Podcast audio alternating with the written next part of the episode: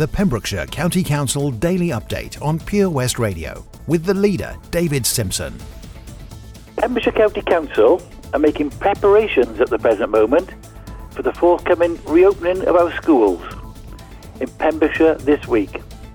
On Monday, the 29th of June, schools will begin to welcome learners back into school settings from reception to year 6 in primary schools and years 7, 8, 9, 10 and 12 in the secondary schools. Schools will be offering sessions to their learners with smaller numbers of learners in classrooms. And during this time, children and young people will be offered face-to-face sessions with teachers.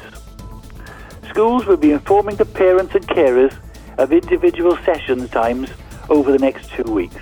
Learner and staff safety will remain the top priority during this careful, phased return. Parents and carers are asked to check school websites to obtain further information about individual schools, and links to the school websites can be obtained on the County Council webpage.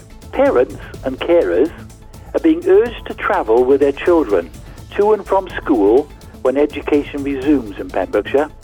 Guidance issued by Welsh Government also encourages families to use active travel wherever possible. It recommends that school transport should only be used when parents have no other means of transport.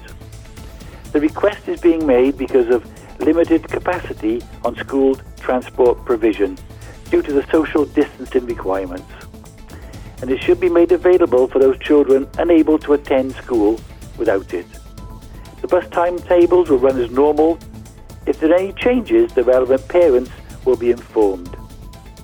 Those parents and carers utilising private transport are also asked to park away from school entrances so as not to infringe on social distancing.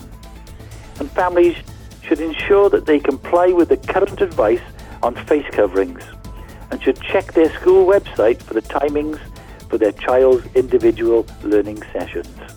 Thank you. The latest news from our local authority, Pembrokeshire County Council on Pure West Radio.